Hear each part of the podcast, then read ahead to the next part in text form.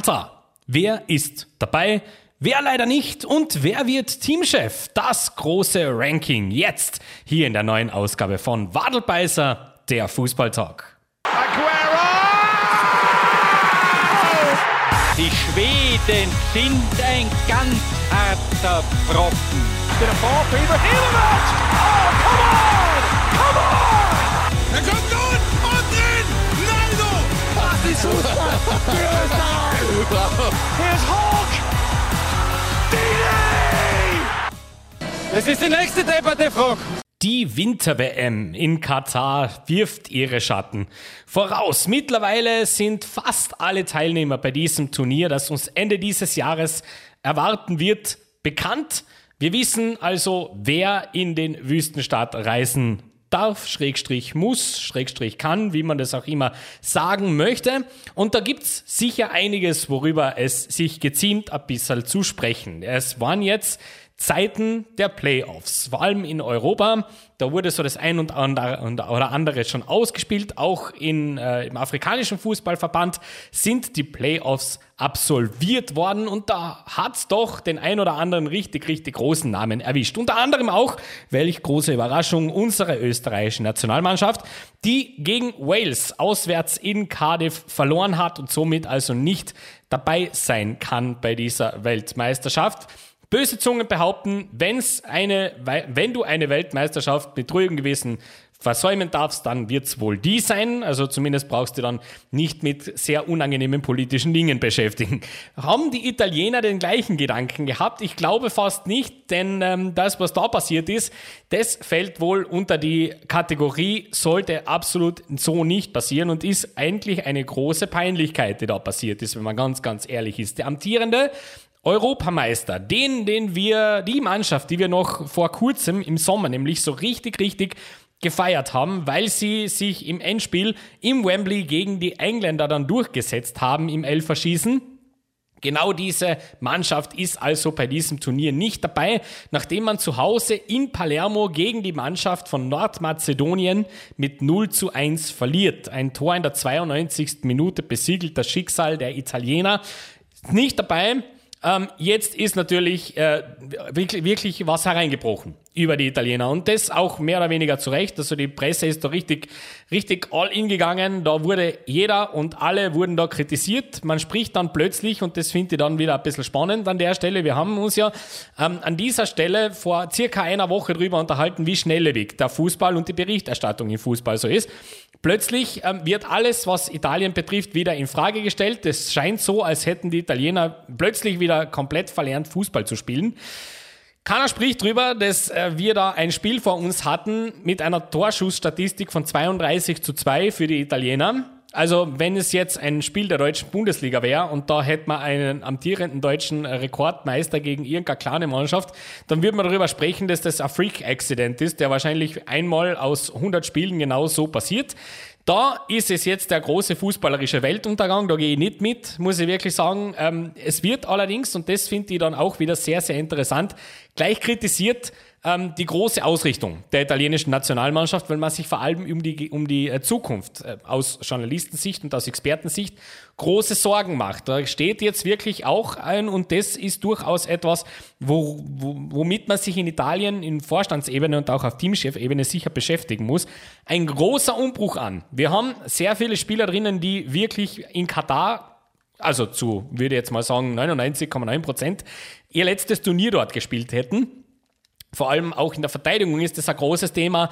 Ähm, wir haben da wirklich Spieler, die, ja, jetzt muss man sich da Gedanken machen, wie man die langfristig ersetzt, so dass man sich auch wirklich wieder ein schönes Teamgefüge bauen kann. Und da machen sich doch sehr viele ähm, Experten, sehr viele Ex-Spieler, sehr viele Journalistinnen und Journalisten große Gedanken, inwiefern das Italien überhaupt leisten kann. Da fehlen nämlich im Gegensatz zu großen, größeren gleich großen Fragezeichen Fußballnationen wie Frankreich, wie England, wie Deutschland, wie Spanien, die richtig, richtig großen, spannenden Namen, die auch im internationalen Vergleich und in der internationalen Reputation auf dem gleichen Level unterwegs sind, ähm, die findet man eben in Italien nicht so wirklich. Zumindest jetzt nicht, wenn man ähm, ja, a casual Football-Fan ist, der sich so ab und zu mal in äh, so Berichterstattungen verliert, dann wird man jetzt diese, also ich, ich finde, kann, sorry, gell, ich, äh, schon irgendwo, weil ich mich natürlich viel damit beschäftige.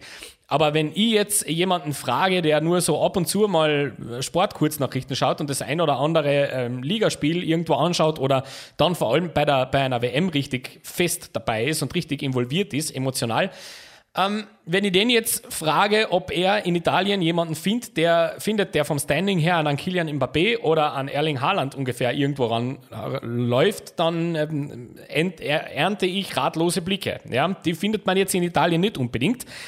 Das heißt aber nicht, dass es in Italien nicht spannende Talente gibt. Die gibt es sehr wohl. Ähm, sogar nicht gar so knapp. Da muss man allerdings dann schon auch ein bisschen in der Serie A daheim sein. Muss man sich vor allem auch mit ähm, Mannschaften beschäftigen, die auch außerhalb der großen italienischen Clubs zu Hause sind. Dann findet man da schon das ein oder andere Nämlein, den man da sicher mit reinholen könnte. Gerade im Mittelfeld ja, ich weiß jetzt nicht, ob Sandro Tonali noch immer als Riesentalent gilt. Ich meine, immerhin spielt er jetzt schon Stamm bei Milan. Das ist ja zumindest schon, wird ja schon so ausgemacht als einer der Gesichter der neuen Generation.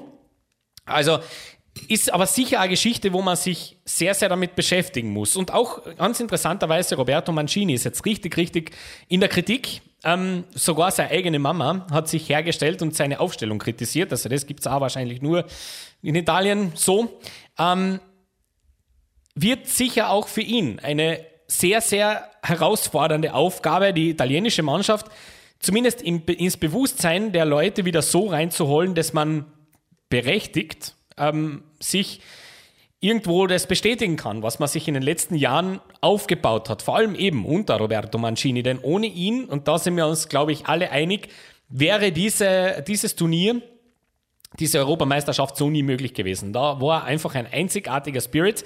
Trotzdem komme ich an der Stelle nicht umher, ähm, mir noch einmal ins Gedächtnis zu rufen, dass ich ja nach diesem WM-Finale sehr, sehr zornig, äh, EM-Finale, Entschuldigung, sehr, sehr zornig war, weil ich ja der ganz großen Meinung war und mittlerweile auch, je mehr ich darüber nachdenke, noch immer viel, viel mehr bin, dass es weniger an Italien gelegen hat, dass man diesen Titel gewonnen hat, sondern viel eher daran, dass die Engländer geglaubt haben, sie können da 15 Minuten geigen und dann das Fußballspielen mehr oder weniger einstellen. Ja, da sieht man mal, ähm, das, da gehören manchmal auch ganz andere Faktoren dazu. Ist das jetzt ähm, arrogant gewesen, was die Italiener da abgeliefert haben? War das, ich finde, ähm, die, die, Italiener haben, und das zieht sich durch die gesamte Qualifikation ähm, durch, die haben ein Riesenproblem in der Offensive mit dem Tore schießen. Also das ist, sie haben natürlich vorne mit Giro Immobile jemanden, der vor allem in der Liga auch heuer wieder zeigt, dass er innerhalb eines funktionierenden Teams wirklich seine absolute Topleistung bringt. Der ist wieder irgendwo nördlich von 20 Toren heuer ähm, in der Serie A. Nur scheint es irgendwie auf gewisse Stationen limitiert zu sein bei ihm. Es ist ganz, ganz spannend. Wir erinnern uns ja an den Dortmund-Stint, wir erinnern uns an den Sevilla-Stint, der genauso wenig funktioniert hat. Wir haben jetzt eine Nationalmannschaft vor uns, wo er auch irgendwie nicht so wirklich funktioniert. Ähm, wenn man jetzt glaubt, dass das so die Zukunft ist, das wird es eher nicht sein. Es ist jetzt ja altersmäßig auch schon wieder, da machen wir schon wieder die nächste Frage auf. Wie gesagt, Italien steht einem, vor einem großen Umbruch. Man darf aber bei der ganzen Sache doch nicht vergessen, dass es gerade jetzt bei diesem äh, Spiel und bei dieser heißen Phase der Quali doch einige Ausfälle gegeben hat bei den Italienern, die vielleicht langfristig dabei geholfen hätten, zumindest offensiv ein bisschen mehr Druck zu erzeugen. Wir brauchen uns dann nur die linke Verteidigerposition anschauen, wo beispielsweise ein Herr Spinazzola noch immer fehlt. Wir brauchen uns nur äh, die rechte Verteidigerposition anschauen, wo eben auch nicht das Einserpersonal mit Di Lorenzo war, ähm, sondern der Florenzi, der fein war, aber jetzt, jetzt auch nicht die allerhöchste fußballerische Offensivkunst zumindest zur Verfügung gestellt hat. Also ich bin jetzt weit davon entfernt, dass ich äh, einen Abgesang auf unser Nachbarland fußballerisch starte. Ich finde, das ist trotzdem noch immer eine sehr, sehr spannende Mannschaft, sehr ähm, vor allem auch durchaus verdienter Europameister. Das haben wir eh schon an der Stelle ähm, sehr, sehr lang und breit diskutiert vor einiger Zeit. Trotzdem ist es natürlich jetzt so, dass eine Abwesenheit von Italien nicht dafür sorgt, dass äh, der Enthusiasmus bei neutralen Zuseherinnen und Zuseher, was Katar betrifft, in unermessliche Höhen steigt. Also äh, auf gut Deutsch, ähm, Weltmeisterschaft ohne Italien ist halt echt irgendwie nicht, fühlt sich nicht komplett an, ist aber ähm, trotzdem bei aller Fairness gegenüber den, den Azzurri nicht unbedingt eine Geschichte, die jetzt aus dem Blauen kommt. Ähm, man kann sich da gerne mal nachschauen, wann das letzte WM-Spiel, K.O.-Spiel war, das die Italiener ähm, gewonnen haben, beziehungsweise überhaupt bestritten haben. Da müssen wir schon recht weit zurückgehen. Gell? Also das ist jetzt nicht so, dass äh, Italien in den letzten Jahren Stammgast bei solchen Turnieren waren. Ganz im Gegenteil. Ähm, dementsprechend ist es natürlich ein sehr, sehr großer Task, der jetzt vor ihnen liegt. Vor allem auch, wenn du so negative Publicity hast. Das ähm, wird nicht leicht werden. Die Medienlandschaft, gerade in Italien, ist sehr, sehr, sehr speziell. Und seien wir uns ehrlich, gegen Nordmazedonien ausscheiden ähm, und es kommt jetzt von jemandem, der Nordmazedonien in der Gruppe hatte, ja, also wir haben gegen die gespielt. Und wir, glaube ich, sind uns alle einig. Also, Goran Pandev ist ein wunderbarer Spieler und eine Legende des, Sport, des Sports grundsätzlich. Gell?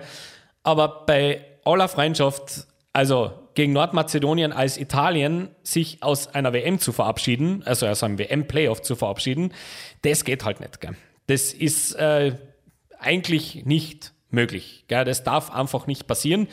Ähm, vor allem deswegen, weil es eben kein All-or-Nothing-Spiel war. Also es ist ein All-or-Nothing-Spiel, aber du bist mit, mit dem Sieg ja noch nicht fix bei einer Weltmeisterschaft dabei. Es hätte ja dann auch noch Portugal gewartet. Und ich glaube, da ist durchaus auch ein Teil des Problems zu suchen, dass man da, ja, Nordmazedonien, das machen wir schon, gell? Und das ist dann der typische Big Game, die Big Game, äh, Big Team Arrogance, die da so ins, ins Spiel kommt. Da bin ich felsenfest davon überzeugt, weil da, da, da kann man reden, wie man will. Ja, und ich habe selber äh, einige Bekannte, die, die selber Fußball, aktive Fußballer waren und das ist ein Faktor. Ja, das ist sogar auf niederem Niveau ein Faktor, geschweige denn dann wirklich in der absoluten Klasse.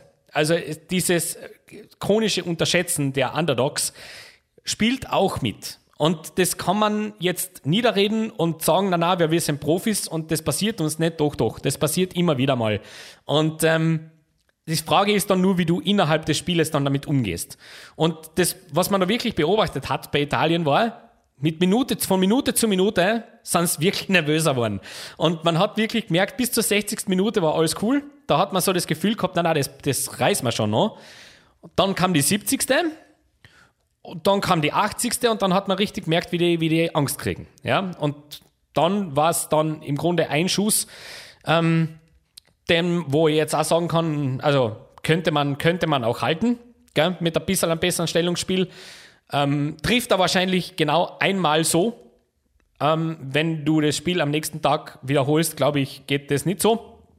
Und dann bist du halt weg. Ja, 92. Minute ist halt ein bisschen spät, um eine Aufholjagd zu, zu starten. Dementsprechend, ja, äh, ob es verdient war oder nicht, dass Italien nicht dabei ist, das muss jeder für sich selber entscheiden. Ähm, Sache ist, ich tue mir halt schwer, das irgendwie zu rechtfertigen, wenn du gegen Nordmazedonien zu Hause über 90 Minuten kein Tor schießt, dann als Italien, ja, weil Österreich kann das passieren mit so einer Ausrichtung, ist vollkommen klar.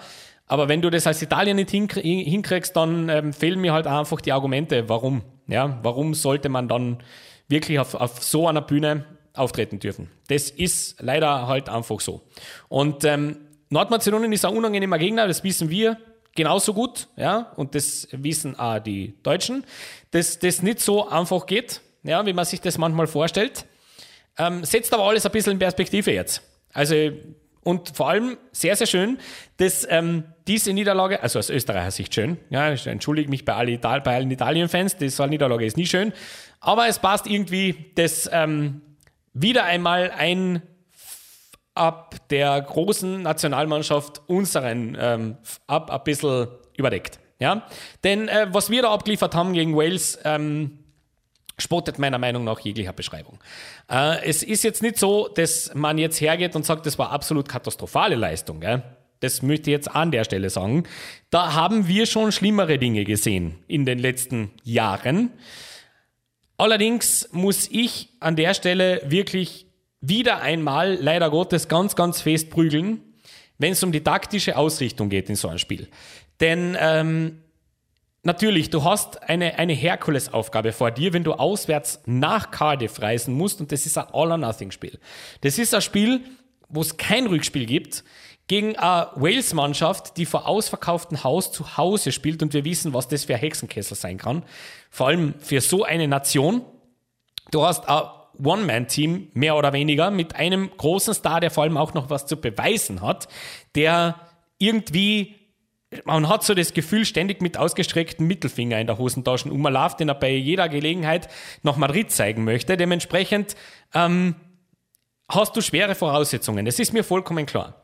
Wenn man sich dann allerdings die taktische Ausrichtung anschaut und vor allem schaut, wie Franco Foda sein Team aufstellt in diesem, in diesem sehr entscheidenden Spiel, wo es kein Zurück mehr gibt, dann muss man einfach an der Stelle konstatieren, dass das wahrscheinlich die feigste Geschichte ist, wie man an so ein Spiel rangehen kann.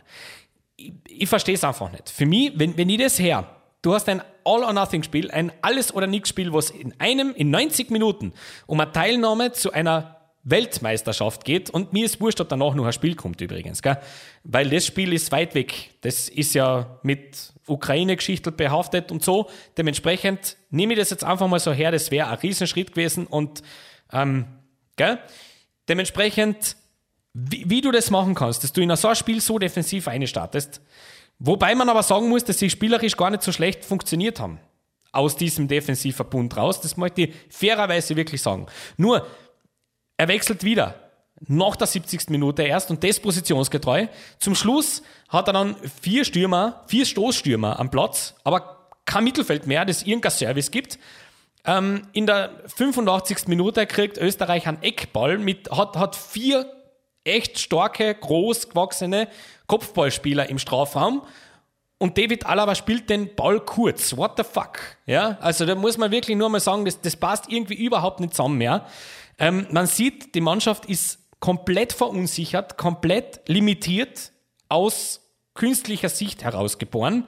Ähm, für mich, ich, ich verstehe es einfach nicht. Wenn du so ein Spiel hast, wo du von Haus aus nur gewinnen kannst, weil es wäre ganz ehrlich, seien wir uns alle einmal ehrlich als Österreich-Fans.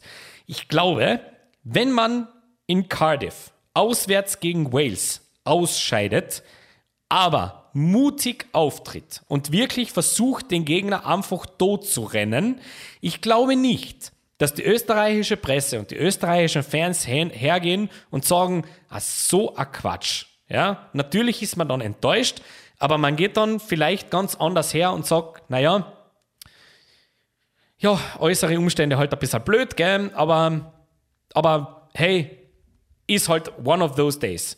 Das kann ich da nicht sagen. Denn ich bin fest davon überzeugt, vor allem wenn man auch die Waliser anschaut und die beobachtet, wie die ihr Spiel im Grunde aufgezogen haben. Es war ein Angriff. Seien wir uns ehrlich. Es war ein Angriff auf einen Spieler. Es war dann im Grunde ein Standard, der so vermeidbar war. Also so vermeidbar. Ähm, wir haben riesiges Glück, dass der VAR offensichtlich irgendwie, irgendwie schlaft. Ja? Sabitzer macht wahrscheinlich das klarste Handspiel, das ich seit Monaten gesehen habe. Und irgendwie ist der Videoreferie anderer Meinung, keine Ahnung wieso. Ähm, dementsprechend schauen wir eigentlich eh gut aus. Und das ist wirklich bitter, wenn du sagst, du stellst dich so defensiv auf und agierst taktisch so defensiv und musst im Grunde froh sein, dass es nur 1-0 steht zur Halbzeit. Dann ist aber irgendwas faul im Staate Österreich. Gell? Also da, da passt dann irgendwas nicht, weil wenn es 2-0 steht, du prescht vor und spielst äh, Fußball Stuttgart-Style, dann wird keiner böse sein. Weil dann ist es vielleicht maximal taktisch naiv, aber sonst gar nichts. Ja, aber cool zum Anschauen. So ist es nichts von Baden. Du kannst zwar Taktik spielen, wenn das Ergebnis spielt, stimmt zum Schluss. Und Franco Foda hat es ja auch erkannt. Das wird es dann wohl gewesen sein und hat dann auch seinen Rücktritt schon bekannt gegeben. Ähm, das Spiel gegen Schottland, das 2-2, war dann einfach nur die große Farewell-Show, die ähm, genau 400 äh, Zuseher vom Negativrekord in Wien weg war. Und das auch, glaube ich, nur, weil sehr, sehr viele schottische Fans im Stadion gesessen sind. Und das ist meiner Meinung nach das eindeutigste Statement, das man schicken kann. Den Leuten ist die Nationalmannschaft mittlerweile wurscht. Ja, wurscht. Und ähm, das ist schlecht. Das ist schlecht für, für den Sport, das ist schlecht für den Fußball in diesem Land. Und ähm, dementsprechend ist jetzt der ÖFB gefordert. Und genau deswegen haben wir uns für heute ein ganz spezielles Thema der Woche ausgesucht. Das Thema der Woche. Aber dass Sie das nicht sehen, da kann ich nichts für, ja. Vielleicht haben Sie Ihre Haare in die Augen hangen, nee, ich weiß es nicht. Und dieses Thema beschäftigt sich mit der großen Frage, die Österreich beschäftigt. Wer wird neuer ÖFB-Teamchef? Basierend auf einem Interview, das unser Sportdirektor noch immer unerklärlicherweise Peter Schöttl jetzt äh, letztens gegeben hat, und zwar auf Sky. Also mit Sky Sport Austria hat er dieses Interview gegeben, wo man ihn so ein bisschen gefragt hat, wie man das jetzt strategisch anlegen sollte. Und ähm, ja, er hat es zuerst einmal natürlich logischerweise auch den Stint von Franco Foda verteidigt. Ähm, angesprochen darauf, dass es Franco Foda nie gelungen ist, in seinen viereinhalb Jahren gegen einen Gegner zu gewinnen, der in der Weltrangliste höher steht als Österreich. Ähm, ja, hat er dann eben nur gesagt, naja, wir haben auch gegen Schottland mehr Chancen gehabt und äh, der Dormann war halt leider im Weg und ja, ist halt so. Hätte durchaus anders ausgehen können. Naja, weiß nicht. Ähm, Trotzdem ähm, muss man das jetzt sagen, war sehr, war sehr, sehr spannend. Ähm, wie geht man das, wie geht man die langfristige Suche an? Ja? Und der hat dann ganz was, ganz was Spannendes gesagt. Das Wichtigste für ihn, eine sehr hohe soziale Kompetenz, weil Fachkompetenz als Top-Trainer hatte jeder. Ähm, das ist durchaus spannend. Man hat ihn danach gefragt, wie viele ernsthafte Kandidaten gibt es. Hat darauf gesagt, gibt keine Aussage dazu. Der Prozess ist im Gang. Ähm, man hat sich vorgenommen, diesen Prozess nicht zu kommentieren. Bis spätestens Ende April möchte man aber eine Lösung haben.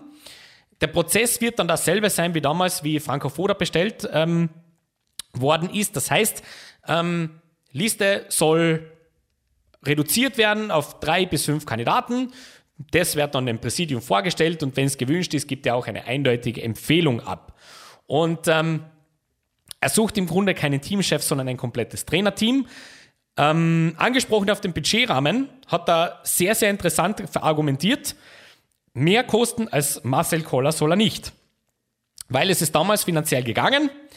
Der Rahmen, finanzielle Rahmen wird aber ähnlich sein wie bei Franco Foda. Was heißt das? Ja, wir sprechen da ungefähr von einem Jahressalär von circa 2,5 Millionen Euro. Ungefähr. Ja, also das absolute Top-Regal wird man damit natürlich nicht abräumen können mit diesem Budget. Aber durchaus einmal interessant, sich darüber dann Gedanken zu machen. Und ähm, er hat dann eben auch, äh, man hat ihn dann direkt auf ein paar Kandidaten angesprochen. Natürlich hat er dann dazu nichts gesagt, wäre blöd. Ähm, er hat dann Folgendes gesagt, er denkt, es wird schon ein paar Wochen dauern, wenn man den Prozess seriös macht. Aber man möchte das so rasch wie möglich machen. Und da haben wir uns gedacht, lieber Herr Schöttl, wir helfen euch da ein bisschen. Ja? Wir nehmen uns einmal die ähm, Namen her, die auf diversen Portalen, wenn man auf Wettquoten schaut, immer wieder mal genannt werden und machen einmal einen kleinen Breakdown. Ähm, wir analysieren so ein bisschen, was ist gut, was könnte da nicht passen und ähm, vergeben dann ein Rating. Und dieses Rating nennen wir ganz äh, Wadelbeißer-like ähm, die, die sogenannten Schneckerln. Ja? Ähm, maximal fünf gibt's, also fünf von fünf Schneckerln wäre dann quasi der ideale Kandidat. Und an von fünf Schneckerln, die gescheiter nicht. Ja? Natürlich in, in Honor of, of uh, the Grandmaster Herbert Prohaska, unter dem wir ja und an diesem Teamchef wir das letzte Mal bei einer Weltmeisterschaft dabei waren. Das ist eigentlich bizarr, wenn ich das so sage. Ähm, vor allem, wenn man drauf schaut, welche Mannschaft der zur Verfügung gehabt hat und welche Mannschaft Herr Foda zur Verfügung gehabt hat. Also, okay, gut, anderes Thema. Ähm, übrigens muss man ja ganz, ganz vorsichtig sein, wenn man Franco Foda kritisiert. Da wird es ja sehr, sehr schnell ungemütlich. Das haben ja ein paar Experten und ehemalige Spieler jetzt ähm, ja, am eigenen Leib erfahren müssen. Das, das ja gar nicht so, gar nicht so gut ankommt, wenn man das macht. Also, wir wollen davon auch Abstand nehmen. Deswegen ähm, konzentrieren wir uns, würde ich sagen, auf das, was vor uns liegt, nämlich diese Liste. Und Achtung, diese Liste ist nicht gerade kurz. Ähm, war sehr, ähm, ja, überrascht eigentlich in der Recherche. Ich habe so gemeint, da wird so drei, vier, fünf Namen geben, die so kursieren. Oh, weit gefehlt, gell? das sind dann doch einige.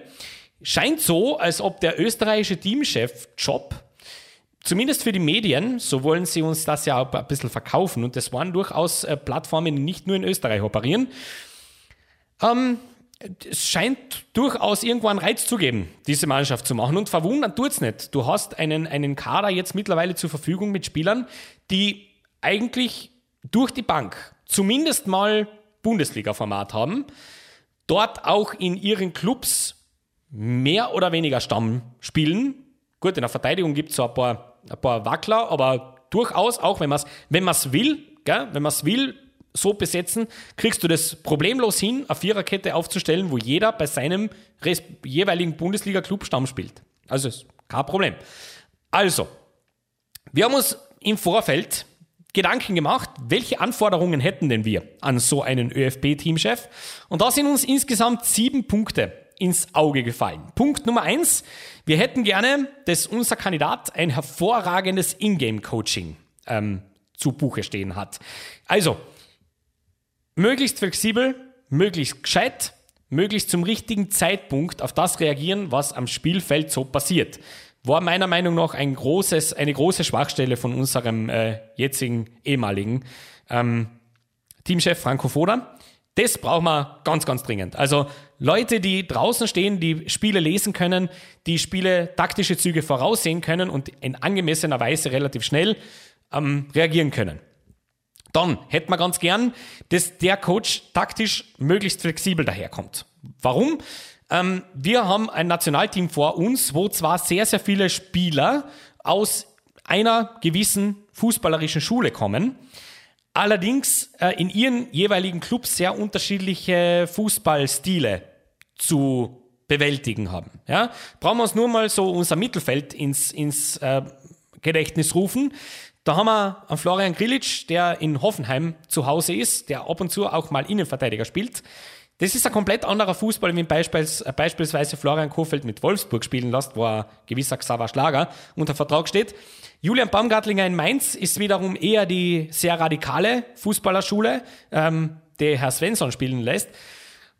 Dann Conny Leimer wieder Red Bull ähm, und da jetzt Domenico Tedesco, der auch eigentlich ganz weit weg vom traditionellen Red Bull Fußball ist. Also das unter einen Hut zu bringen, ist sicher keine leichte Aufgabe. Deswegen natürlich einer, der taktisch einen sehr, sehr großen Repertoirekoffer mit sich herumschleppt. Nummer drei, Kategorie oder Kriterium Nummer drei, der muss ein Menschenfränger sein. Eine, ein Mensch, ein, ein, ein Mann in dem Fall, kann gerne auch eine Frau sein, bitte gar sein, aber eine Persönlichkeit, die Menschen führen kann, die ähm, Autorität ausstrahlt, aber genauso für eine Atmosphäre sorgt, dass Spieler wieder gerne ins Nationalteam kommen. Das Gefühl hatte man nämlich in den letzten Monaten und Jahren eigentlich nicht mehr so. Ja, da hat so den ein oder anderen Fall gegeben, wo ich mir schon gedacht habe, also ich weiß nicht, wie ihr das seht, aber auch ich hatte ja als kleiner Bub irgendwann einmal den Traum, ähm, Fußball zu spielen. Und es ist so sentimental dahergeredet, aber früher hat man ja so, so im, im, im Hinterkopf immer gehabt, naja, wie wird es dann gehen? wenn man mal für sein Land spielen darf in der Nationalmannschaft. Das ist das Größte, was es gibt. Und den Eindruck hatte ich bei ein paar Spielern mehr so. Ja, also das sollte auf jeden Fall passen. Dann hätte man ganz gern, dass der, der draußen steht, an der Seitenlinie, die Fähigkeit hat, mit seiner Mannschaft auf den Punkt zu arbeiten. Zeitlich, meine ich jetzt. Also, man muss als Nationalteamtrainer die Fähigkeit haben, zielgerichtet auf einzelne Spiele zu arbeiten oder auf Turniere zu arbeiten.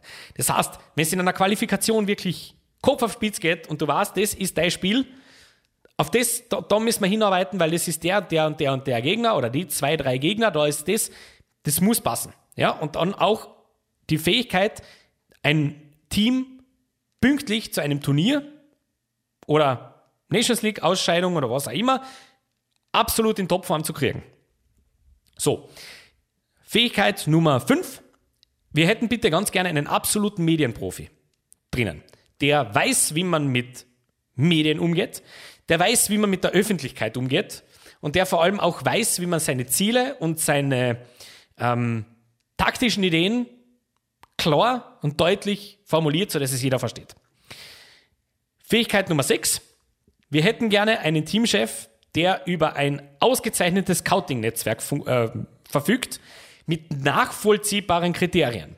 Was heißt es? Leistungsgerechte Einberufung. Wir hätten bitte ganz gern, dass das einer ist, der noch Form einberuft, der seine Augen und Ohren überall hat und nur weil jemand vielleicht irgendwo in, nicht dass es jetzt für uns sofort relevant wäre, ja, bitte.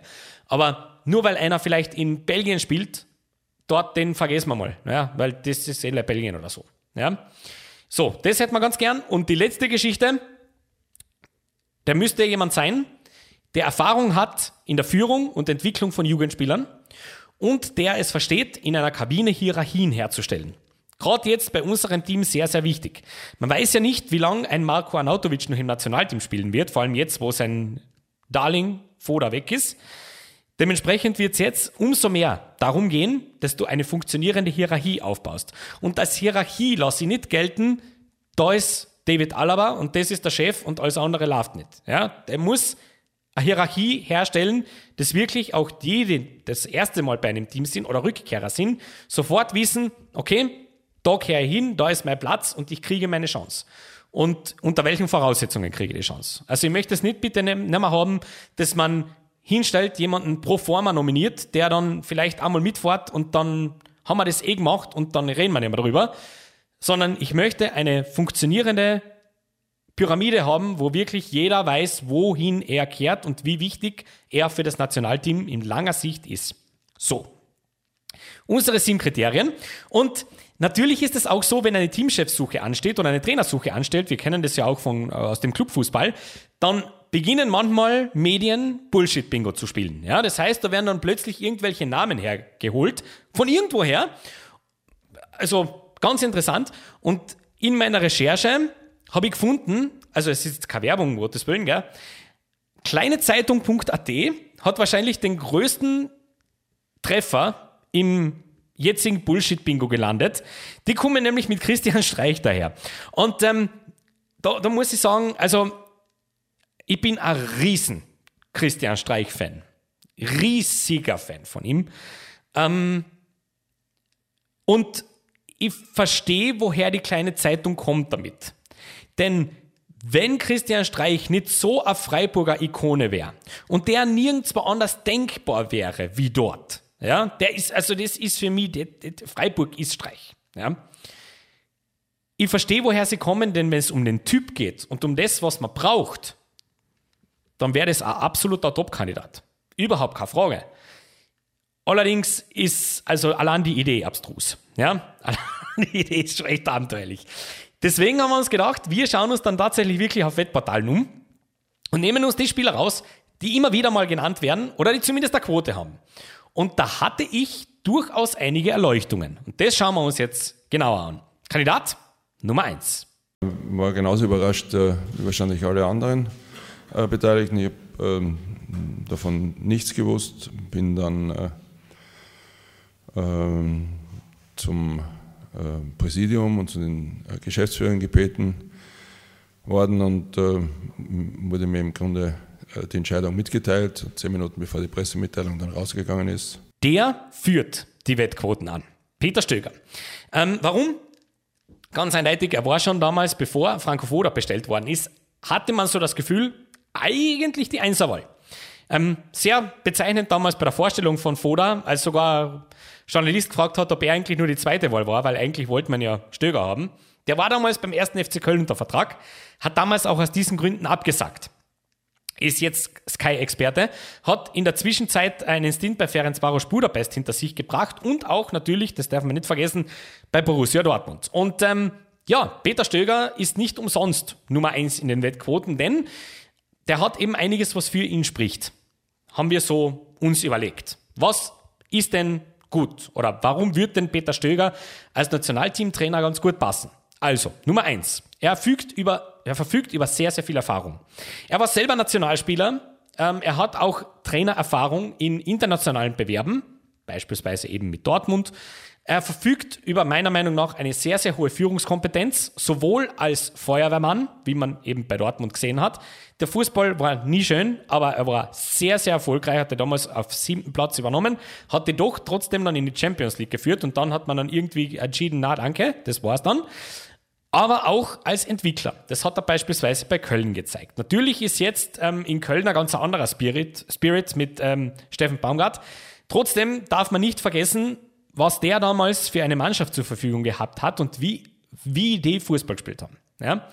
Da war wirklich auch ein gewisser Hype dahinter. Es ist nicht umsonst, dass ähm, trotz einer Entlassung in Köln nur zwei Tage später ähm, Dortmund auf die Idee kommt, Peter Stöger zu holen. Also das kommt ja nicht von ungefähr. Weiters schätze ich an ihm seine ruhige Art zu arbeiten. Schon damals bei der Austria Wien ähm, habe ich das sehr, sehr genossen, ihm zuzuhören, ihm ähm, taktisch zu folgen, ihm irgendwie das verkaufen zu lassen. Er ist ein sehr charismatischer Mensch, er ist ein Menschenfänger. Das hat man gleich mal gesehen. Das ist jemand, den man sehr, sehr schnell sehr mag. Ich glaube auch, dass das relativ leistbar wäre. Ähm, vor allem interessant wäre sowas natürlich in Kombination mit dem jetzigen Austria Wien-Trainer Manfred Schmidt. Ähm, mal schauen, wie das dann wirklich ausschauen würde, wenn man ihn dazu bewegt.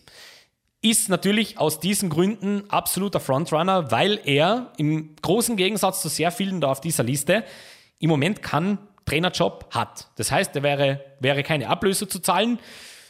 Deswegen natürlich reizvoll. Was passt nicht dazu so unbedingt? Und ähm, da ist ja schon das ein oder andere Wörtchen auch gefallen. Beispielsweise eben auch von Florian Klein, der ähm, gesagt hat, Stöger ist vieles, aber er ist kein Offensivtrainer. Und das stimmt schon. Der Spielstil von Peter Stöger ist eher auf der defensiven Seite, auf Absicherung. Er ist ein Trainer, der sehr auf Sicherheit spielt. Er ist kein Trainer der Offensivschule.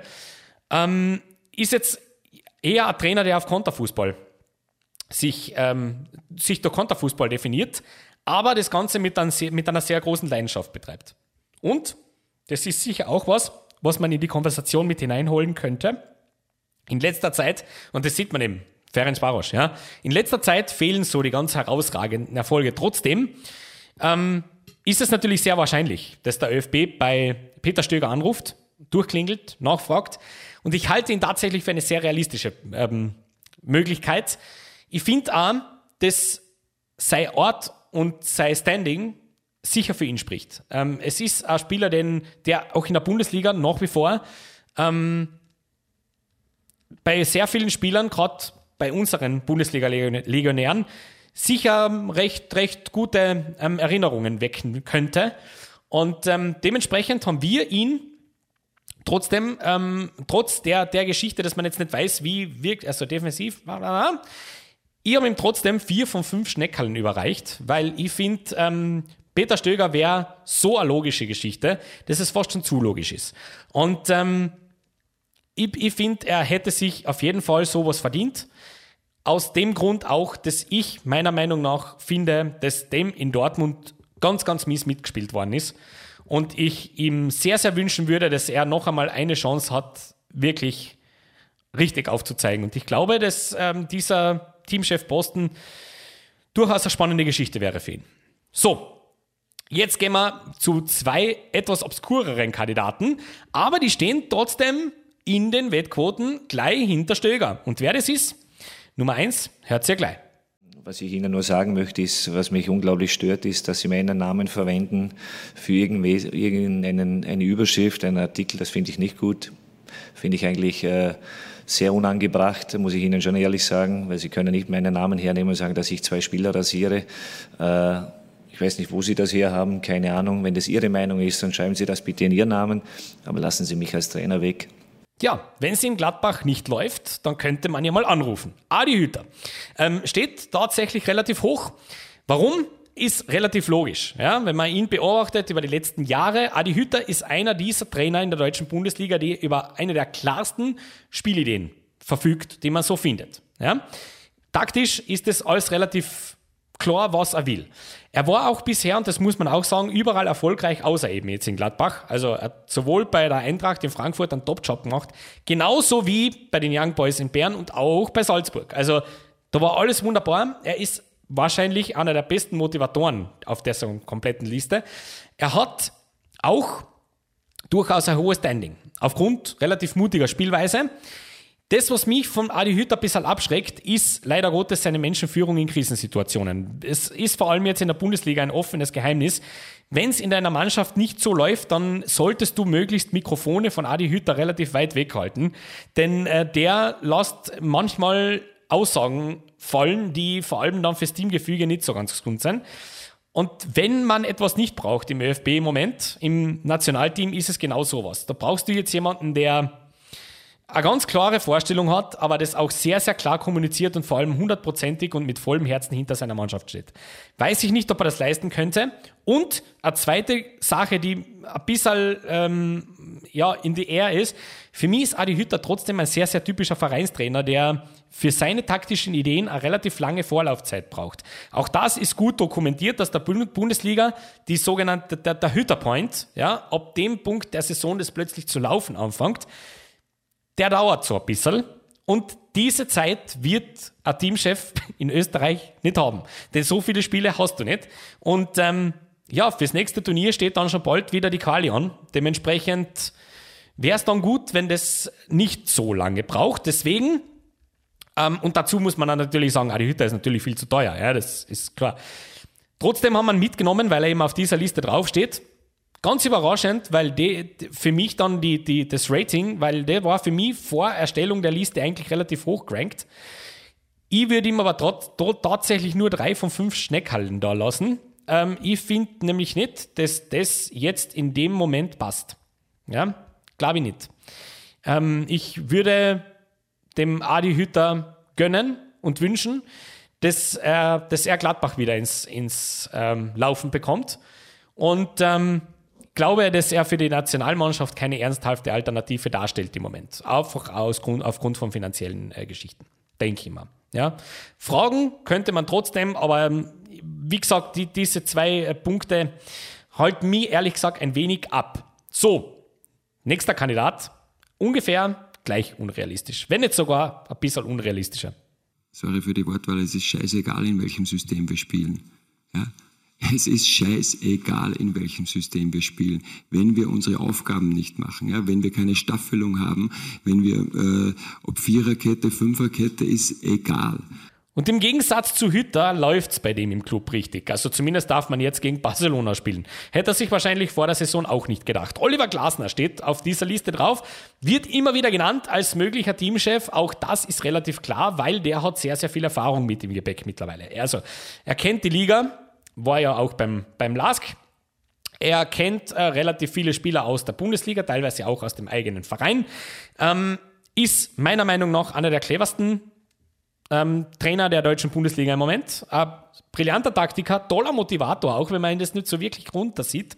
Aber wenn man sich so in, in Spielerinterviews ein bisschen reinversetzt und vor allem auch hört, was man so sagt über ihn und wie er, wenn die Kamera mal ausgeschalten ist, dann auftritt, vor allem in der Kabine, dann ist er schon einer, der eine Mannschaft wirklich mitreißen kann. Er hat einen guten Schmäh, er, hat, er ist ein stabtrockener Typ, aber durchaus einer, der, der auch ähm, durchaus so ein bisschen das typisch Österreichische mitbringt. Er ist ein sehr ruhiger Mensch, eine sehr besonder, eine besonnene Art. Was er allerdings ist, und das ist Glasner wirklich, er ist meiner Meinung nach absoluter Medienprofi. Ähm, er ist einer, der durch seine, durch seine sehr gesetzte Art schwierige Phasen sehr, sehr gut moderieren kann.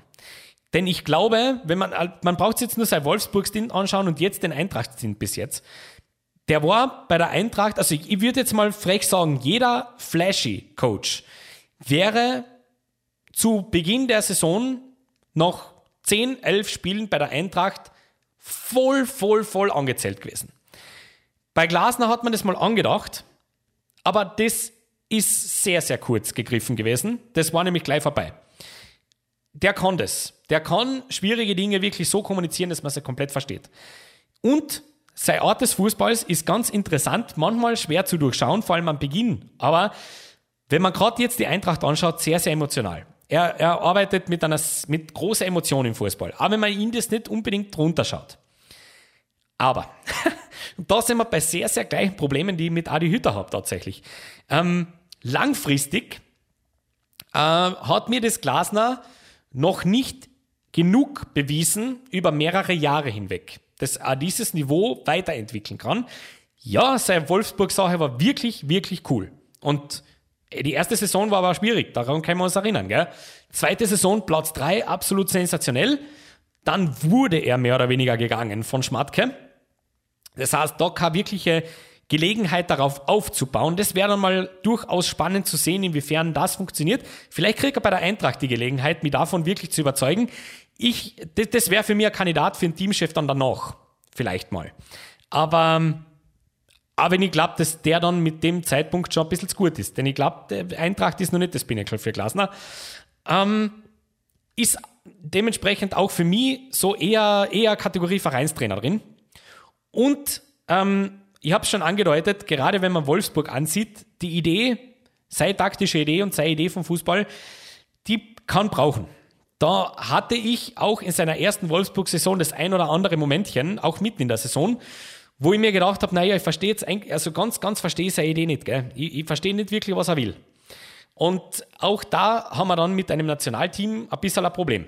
So, dementsprechend auch vier Glasner von mir, drei von fünf Schneckerln. Und jetzt gehen wir weiter zu einer Lösung, äh, vor der ich ein bisschen Angst habe, weil ich äh, befürchte, dass das eine ist, die der ÖFB sehr, sehr gern haben wird. Ich denke, es war eine tolle Partie, eine spannende Partie bis zum Schluss.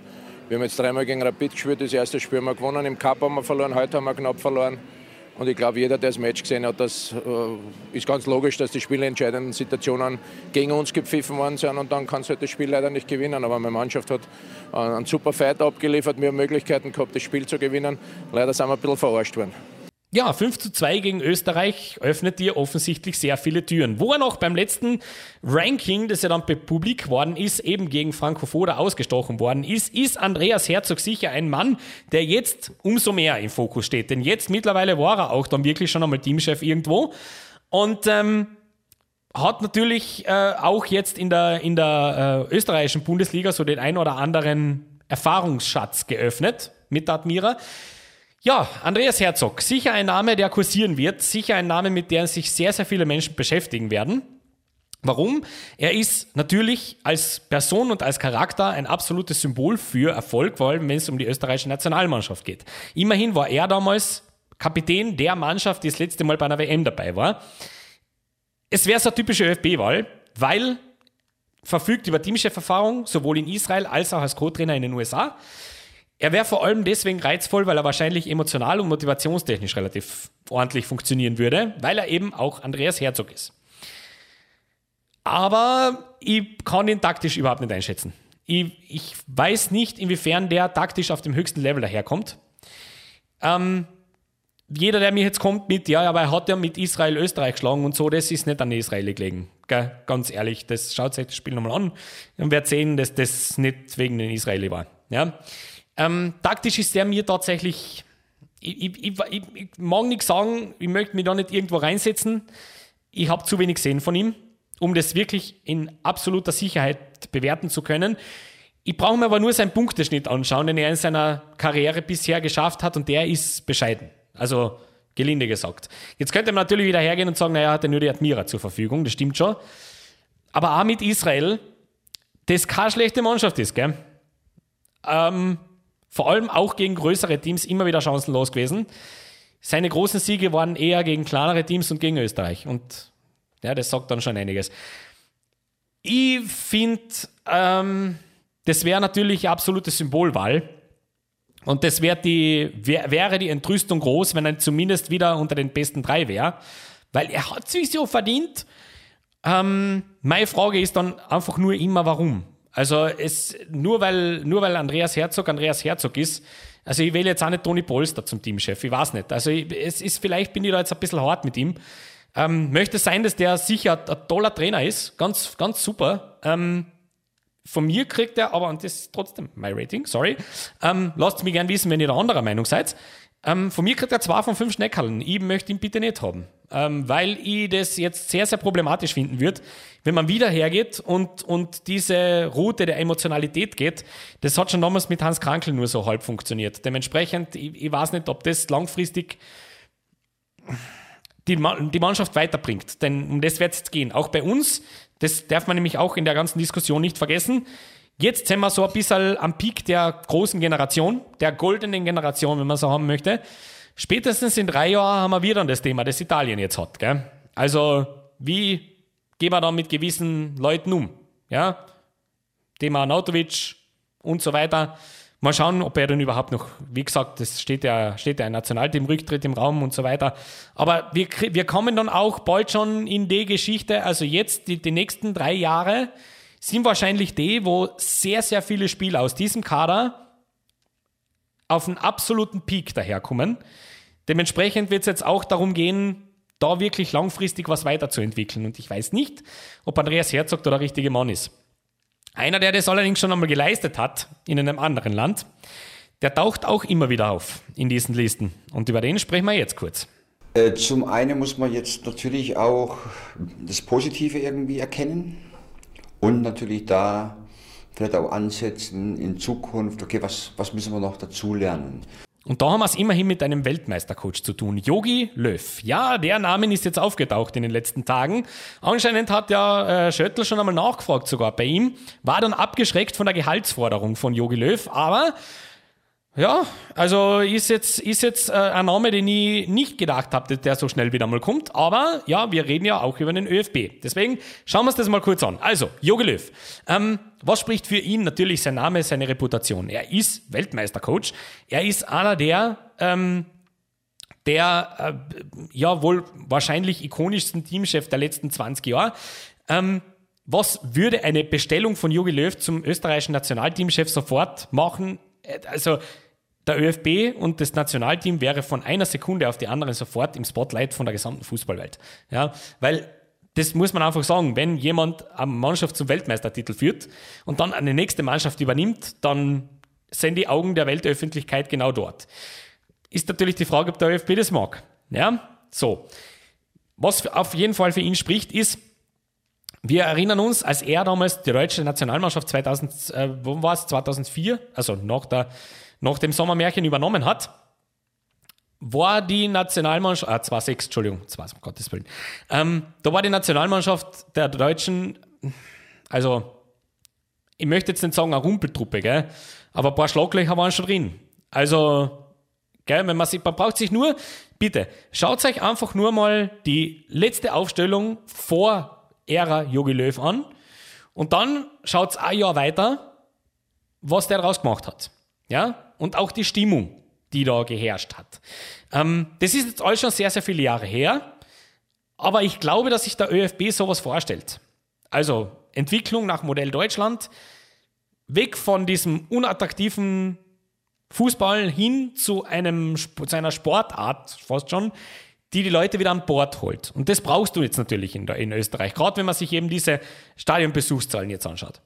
Menschlich ähm, ich kenne natürlich Jogi Löw persönlich nicht und deswegen ist das von der Außenwirkung immer sehr, sehr schwer so, zu sagen.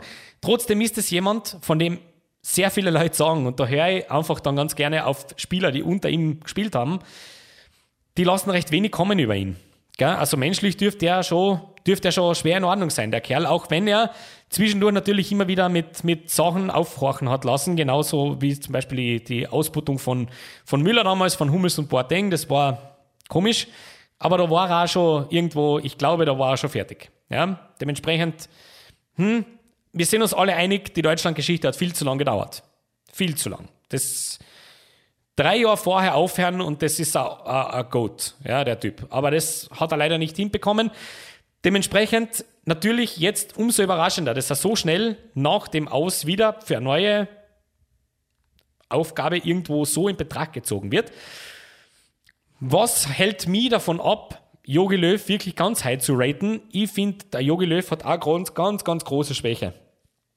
Äh, Im Krisenmanagement ist das nämlich sehr, sehr schwierig.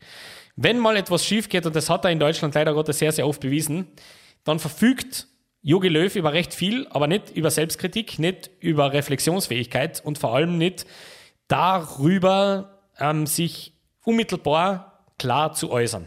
Ähm, wir erinnern uns, er hat damals sechseinhalb Wochen gebraucht, um zu sagen, dass eigentlich alles okay war 2018. Also, das ist natürlich ein Name, wo man jetzt wirklich sagt, ich, weiß nicht, ob das jetzt ähm, große Enthusiasmuswellen ähm, entstehen lässt bei österreichischen Fußballteamfans. Äh. Und er ist leider Gottes in den letzten Jahren seiner Trainerkarriere schon ein bisschen zum Meme verkommen. Gell? Das muss man schon ganz ehrlich sagen. Also, also ist immer sehr, sehr schwierig, einen, einen Menschen auf sowas zu reduzieren und das mache ich auch nicht, weil äh, ich bin schon bereit, das wirklich auch zu appreciaten, was er für den deutschen Fußball getan hat. Denn das war ganz schön viel. Und ähm, Dementsprechend bin ich auch nicht bereit, Jogi Löw da ganz aus dem Rennen zu holen.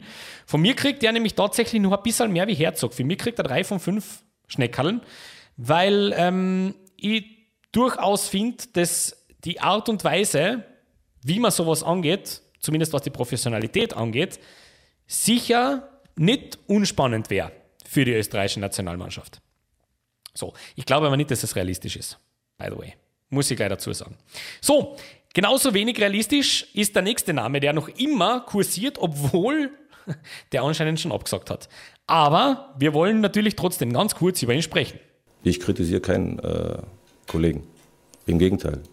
Ich schütze und stütze sie, weil wir reden von Respekt. Und jeder verlangt in der heutigen Zeit Respekt, aber den Respekt muss man auch dem anderen irgendwo geben. Ja, ein Mann, der bereits Teamchef-Erfahrung hat, nämlich in Kroatien. Niko Kovac.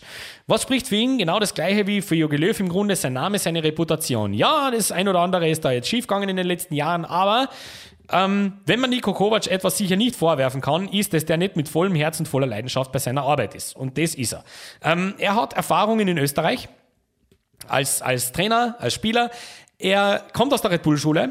Ähm, sei, ja, seine Definition vom Spiel ist Kampfeinsatz, voller Wille. Er ist, und vergisst man gern, weil eben sehr viel Kritik auf ihn eingeprasselt ist in den letzten Jahren. Kovac ist schon ein großer Charismatiker. Gell? Und wie gesagt, Erfahrung als Teamchef ist sicher etwas, was man braucht für diesen Job. Negativ ausgelegt hat man in den letzten Jahren immer wieder seine Trainingssteuerung. Vor allem äh, in Frankfurt war das ein ganz großes Thema. Dass man natürlich auch ein bisschen böse war, dass er zu den Bayern geht, aber auch dort habe ich so Stimmen gehört. Äh, viel Spaß mit der, mit der verunglückten Trainingssteuerung und so weiter. Das passt irgendwie nicht so ganz. Also, das mit auf den Punkt fit kriegen ist immer so eine Frage. Dagegen steht aber dann wieder der Pokalsieg mit Frankfurt gegen die Bayern. Und ein großes Thema dürfte da tatsächlich auch ein bisschen unser David Alaba sein, zu dem er kein gutes Verhältnis mehr hat seit seinem Bayern-Stint. Und ich, äh, mich wundert's tatsächlich, dass das offensichtlich einer der ersten Namen war, die äh, Herr Schöttl angerufen hat. Aber ich kann es verstehen, denn von der gesamten taktischen Ausrichtung und für das, wofür Kovac steht, ist das ein Top-Kandidat. Ich glaube nur, dass der nicht leistbar ist wäre, gewesen wäre, weil anscheinend, wie gesagt, anscheinend hat er abgesagt. Trotzdem ist es einer der spannenderen Namen auf dieser Liste und kriegt von mir deswegen vier von fünf Schneckeln. Also das wäre schon ein Name gewesen, den hätten sie gern präsentieren können. Ich glaube, da hätte man, hätte man gut leben können damit. Durchaus. Also das wäre wär eine coole Geschichte gewesen. Bin ich mir absolut sicher. Der nächste Name auf meiner Liste hat mich ein bisschen verdutzt zurückgelassen, denn das war ein Name, den ich vor Erstellen dieser Liste relativ niedrig gerankt hatte. Und je mehr ich mir da aufgeschrieben habe zu dem, desto höher ist er geworden. Und wer das ist, das hört ihr jetzt. Ja, einen enormen Stellenwert. Ähm, nämlich aufgrund der Tatsache, wie er passiert. Ähm, das ist jetzt dann kein Zufall, da ist extrem viel die letzten Jahre passiert. Ähm, das auch in den letzten Jahren nach außen hin schon spürbar war. Aber mit diesem Erfolg jetzt dann gegen Dortmund, beim großen Nachbarn, ähm, der ja in vielen Bereichen äh, ja, uns überlegen ist, eine so eine tolle Leistung zu bringen ähm, und das Fundament dafür zu schaffen, dass man vielleicht wirklich ins Viertelfinale aufsteigt, ist eine ganz tolle und beachtliche Leistung. Ja. Ehemaliger Nationalteam-Kapitän. Anna, der die Liga kennt, also zwar nur als Hartberg, aber doch nicht, dass das jetzt wichtig wäre fürs Nationalteam. Aber er hat auch internationale Erfahrung. Ja, er war Coach von Barnsley. Das ist nur so gegangen. Aber gehört aus seiner Spielerkarriere her wahrscheinlich zu den Kandidaten auf der Liste, der, also wenn man jetzt eine Liste herschreiben möchte, mit welchen Topspielern der schon so zu tun gehabt hat und wessen Nummer der so hat, da wird man wenige Namen finden, die reizvoller sind wie der. Markus Schopp. Ähm, absoluter Kenner des Fußballs, vor allem in England natürlich jetzt. Wäre deswegen ganz interessant, weil beispielsweise in der U23 bei Chelsea ein gewisser Tiano Ballot spielt. Einer, der möglich wäre, dass er für uns aufläuft. Gell? Ähm, steht grundsätzlich für einen Fußball, der, also, ich weiß, es wird Hartberg immer sehr, sehr niedrig äh, gemacht. Gell? Es ist uh, international kein, kein Maßstab, überhaupt nicht. Gell? Trotzdem die Art und Weise, Fußball zu denken, gefällt mir sehr gut von, von, von Markus Schopp. Steht für einen mutigen Fußball, für eigentlich kämpferisch stark. Das, was mich abhaltet, so ein bisschen ist, er hat halt bisher wirklich ausschließlich Erfahrung mit kleineren Teams ohne die großen Namen. Trotzdem ist Markus Schopp einer dieser, der meiner Meinung nach ein bisschen sehr unterm Radar läuft, weil ich finde, dass das allein von der Präsenz, allein von dem, wie er Fußball denkt, Fußball präsentiert und von seinen taktischen Ideen eigentlich sehr, sehr gut passen würde als Teamchef. Es ist nur die Frage, ob es nicht vielleicht ein bisschen früh ist. Trotzdem ähm, möchte ich da einfach einmal einen absoluten Hauler rauslassen und Markus Schopp vier von fünf Schneckhallen geben. Ich finde, wenn man hergeht und Markus Schopp am Ende dieses Prozesses als Teamchef präsentiert, könnte man ganz gut vorstellen, dass ich da nicht in Ohnmacht fall. Ich glaube, das wäre eine sehr reizvolle Geschichte. Ich denke, das könnte ganz gut funktionieren. Auch deswegen, weil er im Gegensatz zu sehr vielen Kandidaten da drinnen mit dem ÖFB so nicht so wirklich viel zu tun hat. Und ich glaube, dass das ein großer Pluspunkt ist für den Herrn und für jeden eigentlich, der für den, auf den das zutrifft. So, haben wir den abgehakt. Also, ihr seht, vielleicht ist auch diese, diese Schiene ehemalig mal Sturmspieler gewesen und so. Ja, hat bei Foda auch schon funktioniert. So, jetzt wird es allerdings wild. Denn ich habe einen Kandidaten da auf meiner Liste stehen, der die Höchstpunktezahl von mir bekommen hat. Nämlich fünf von fünf Schneckerln. Und ihr könnt euch sicher schon denken, welcher Name jetzt kommt. Deswegen würde ich sagen, lass mir ihn einfach mal ein paar Worte sagen.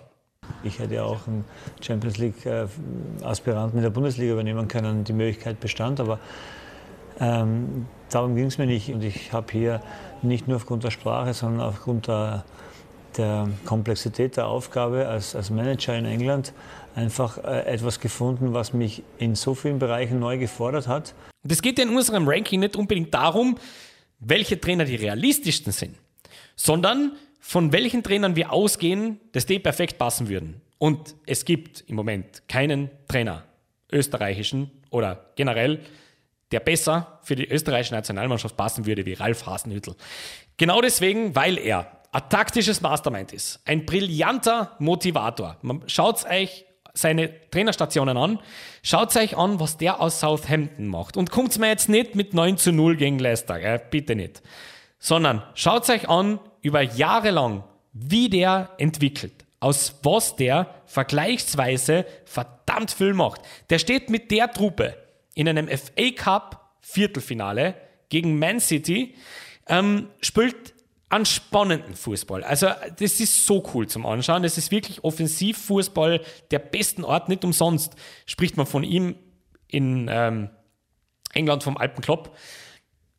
Wäre vor allem eine sehr spannende, langfristige Lösung. Er kommt aus der Bullenschule, mehr oder weniger, trainermäßig, und der genießt ein extrem, extrem, extrem hohes Ansehen. Hat deswegen natürlich die Höchstpunktezahl bekommen, weil ich finde, das wäre also die absolute Platinlösung. Warum wird es allerdings sicher nicht passieren? Weil er viel ist. Also man braucht sich nur sein Gehalt anschauen, er bei, den er bei Southampton kassiert. Das ist nicht stemmbar, das ist nicht darstellbar und ich glaube auch, dass sein nächster Karriereschritt ein bisschen prestigeträchtiger sein wird als der bei, bei der österreichischen Nationalmannschaft.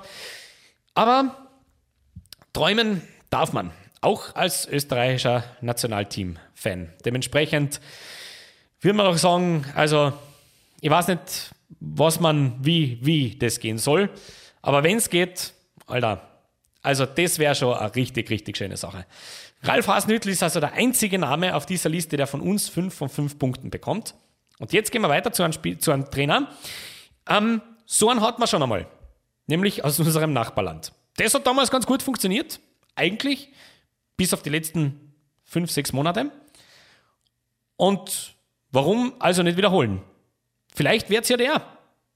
Ja, es ist schwer. Wir, wir haben nicht gut angefangen. Trotzdem haben wir eine große Torchance. Äh, wenn wir das machen, vielleicht, es, es geht ein wenig anders, aber das ist schwer nach, nach dem Spiel das zu sagen. Tja, da denke ich mir jetzt schon, dass da die eine oder andere Augenbraue nach oben gewandert ist bei unseren treuen Zuhörerinnen und Zuhörern. Aber es ist tatsächlich so, dass der Name Lucien Favre bei ein paar Wettportalen genannt wird. Ähm, Warum? Es ist eigentlich ganz klar. Ja? Lucien Favre ist wahrscheinlich einer der cleversten Fußballdenker, den es so gibt. Hohes Ansehen, vor allem in Taktikerkreisen. Und das muss man auch immer wieder be beobachten und, und, und äh, konstatieren. Entwickler von ansehnlicher Spielkultur. Ob das bei Gladbach war, ob das bei Dortmund war. Jugend, Talenteinbindung ist absolut perfekt bei Lucien Favre. Da gibt es wahrscheinlich im Moment wenig bessere. Was dagegen spricht, viel zu teuer. Viel, viel, viel zu teuer. Ich glaube, dass Lucien Favre relativ schnell wieder irgendwo in einer Top-Liga aufschlagen wird, entweder in England oder in Deutschland. Und ich glaube tatsächlich, dass Lucien Favre etwas mit sich bringt, das österreichische Nationalmannschaft absolut nicht braucht nämlich schwer vermittelbar, weil Öffentlichkeitsscheu, weil stur, weil ja, Mensch, den du innerhalb Österreichs und Österreicher, seien wir uns einmal alle ganz ehrlich, wir sind schon ein recht spezielles Alpenvölklein und das ist nicht vermittelbar. Lucien Favre als Teamchef würde so nicht funktionieren.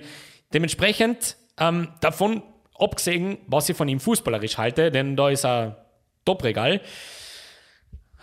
kann er halt dann doch, wenn es um den österreichischen Teamchef geht, von mir nur zwei von fünf Schneckerln abstauben. So, der nächste Kandidat. Wir haben gerade vorher über einen Kandidaten gesprochen, der fünf von fünf Schneckerln bekommen hat. Dementsprechend müssen wir natürlich auch über einen sprechen, der nur ein Schneckerl abstaubt. Und die legen mir fest, wenn es der ist, dann war es das. Also mein größter Wunsch ist, dass die Mannschaft ihr wahres Gesicht zeigt, dass sie wirklich 100 Prozent von dem, was sie kann, auf den Platz bringt und da haben wir ein bisschen etwas in der Kabine liegen lassen gegen Ungarn. Das wünsche ich mir, dass die Mannschaft einfach alles beim Potenzial am Platz bringt und dann äh, wird ein gutes Ergebnis drinnen sein. Ja, der hat Teamchef-Erfahrung. Aber in Israel auch. Und auch in Österreich. Der war Interimsteamchef. Und das ist gar nicht so unerfolgreich. Äh, ist ein Kenner des ÖFB und der Strukturen. Ja, Willi Rutensteiner ist ein Mann, der so das ein oder andere Spürchen hinterlassen hat im ÖFB. Und genau deswegen möchte ich dringendst davor warnen, das zu machen. Das wäre wahrscheinlich die fadeste Strukturlösung, die es irgendwie gibt. Das wäre genau so ein Name, wenn Sie den jetzt präsentieren. Genau das brauchen wir jetzt im ÖFB nämlich überhaupt nicht. Sowohl spielerisch als auch motivationstechnisch ist der nämlich nicht verkaufbar in Österreich jetzt an. Jetzt braucht es einen Namen, der Enthusiasmus weckt, der Zukunft denkt, der Zukunft verkörpert und Willi Rutensteiner ist sicher ein ganz ein lieber Kerl und ein guter Trainer von mir aus, aber oi, oi, oi, das würde für eine ganz, ganz miese Stimmung sorgen, wenn das das Resultat des Gedankenprozesses von Herrn Schöttl wäre. Es gibt allerdings einen Teil von mir, der das nicht ausschließen möchte, weil es Peter Schöttl ist. Also, schauen wir mal, hoffen wir vielleicht nicht. Ist der Einzige auf der, auf der Liste, der von mir nur einen Schneckerl kriegt. Bitte, bitte, bitte nicht. So, die nächste, der nächste Name ist ähm, einer, der genauso viel mit dem ÖFB zu tun hat. Der ist nämlich tatsächlich im Moment Teamchef. Das Problem ist ein Motivationsproblem. Wenn zum Beispiel Max Weber, Conny Leimer oder, äh, sag jetzt mal, der Bosch Stefan von einem Champions League-Spiel kommt gegen Manchester City oder gegen Bayern München vor 60.000, kommst dann her und du hast zum Beispiel ein Vorbereitungsspiel in, in Neustadt gegen Dänemark und spielst vor 300 Leuten. Dazu noch ist es kalt im März. Das ist dann die Schwierigkeit, dass du das als Trainer dann auch drüber bringst, dass die Mannschaft oder diese Spieler dann äh, das abliefern, ja, ein ewiger Name. Werner Gregoritsch, im Moment U21-Teamchef. Großer Vorteil, viele Spieler von früher sind ihm bekannt. Ähm, ja, hat schon mit vielen gearbeitet, hat auch so das ein oder andere Erfolglein zu Buche stehen. Wir erinnern uns da an ganz, ganz großartige Turniere, die er da gespielt hat. Allerdings, und das muss man auch dazu sagen, das ist auch schon ein bisschen her. Das heißt, da reden wir jetzt eigentlich schon von einer Generation, die jetzt eigentlich schon drüber ist. Ja, das, die großen Erfolge waren damals eben mit einem Marko Arnautovic, mit einem Slatko Junusovic, mit allen denen. Jetzt, hm, aber wie gesagt, U21 Teamchef ist immer eine relativ spannende Geschichte. Warum? Ist der aber trotzdem nicht high-graded bei mir? Erstens, du hättest sofortigen Fokus auf frühere Geschichten, die ihn betreffen. Ich möchte da nicht näher darauf eingehen. Saison spielt im Team, das ist immer gefährlich. Und ich glaube, dass das mit der aktuellen Führungsspitze des ÖFB und dem eindeutigen Willen, das komplett neu zu strukturieren, einfach im Moment nicht darstellbar ist. Äh, auch das ist ungefähr das Gleiche wie, wie bei Rutensteiner. Ich denke, Werner Gregoritsch als Teamchef zu präsentieren, wäre zwar vielleicht ganz eine spannende Sache, weil ähm, es gibt ja viele Stimmen, die auch der Meinung sind, dass er das jetzt einmal verdient hat. Inwiefern es allerdings für die Zukunft interessant ist, das ähm, weiß ich nicht.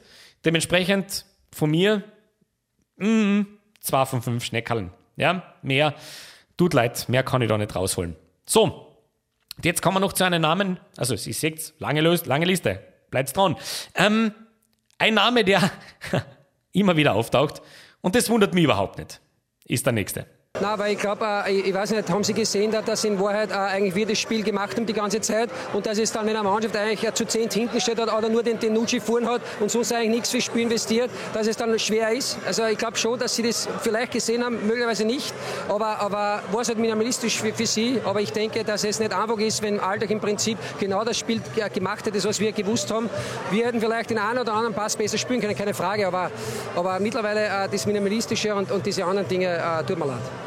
Tja, es war eine Frage der Zeit, oder? Also es war klar, dass eine Teamchef-Diskussion nicht ohne die Küper abgehen kann. So, warum sollte jetzt der ÖFB wirklich so wahnsinnig sein und Küper holen? Na, da gibt es einige Gründe dafür. Ähm, erstens mal die Top-Connection zu Peter Schöttl und die Top-Connection zu unserem Präsidenten, Miletich. Das sind nämlich beide Burgenländer. Das sowas verbindet. Ja? Er ist ehemaliger Rapid-Trainer, er ist ehemaliger Nationalspieler, also zwei Boxen wieder mal getickt, die eigentlich fast jeder Teamchef einmal ticken sollte, um zumindest einmal in der Contention zu sein. Und was äh, Küper ganz sicher ist, er ist ein Motivator. Er ist jemand, der kurzfristig immer, und das hat er bewiesen, in sehr, sehr vielen Trainerstationen, kurzfristig Erfolg bringt.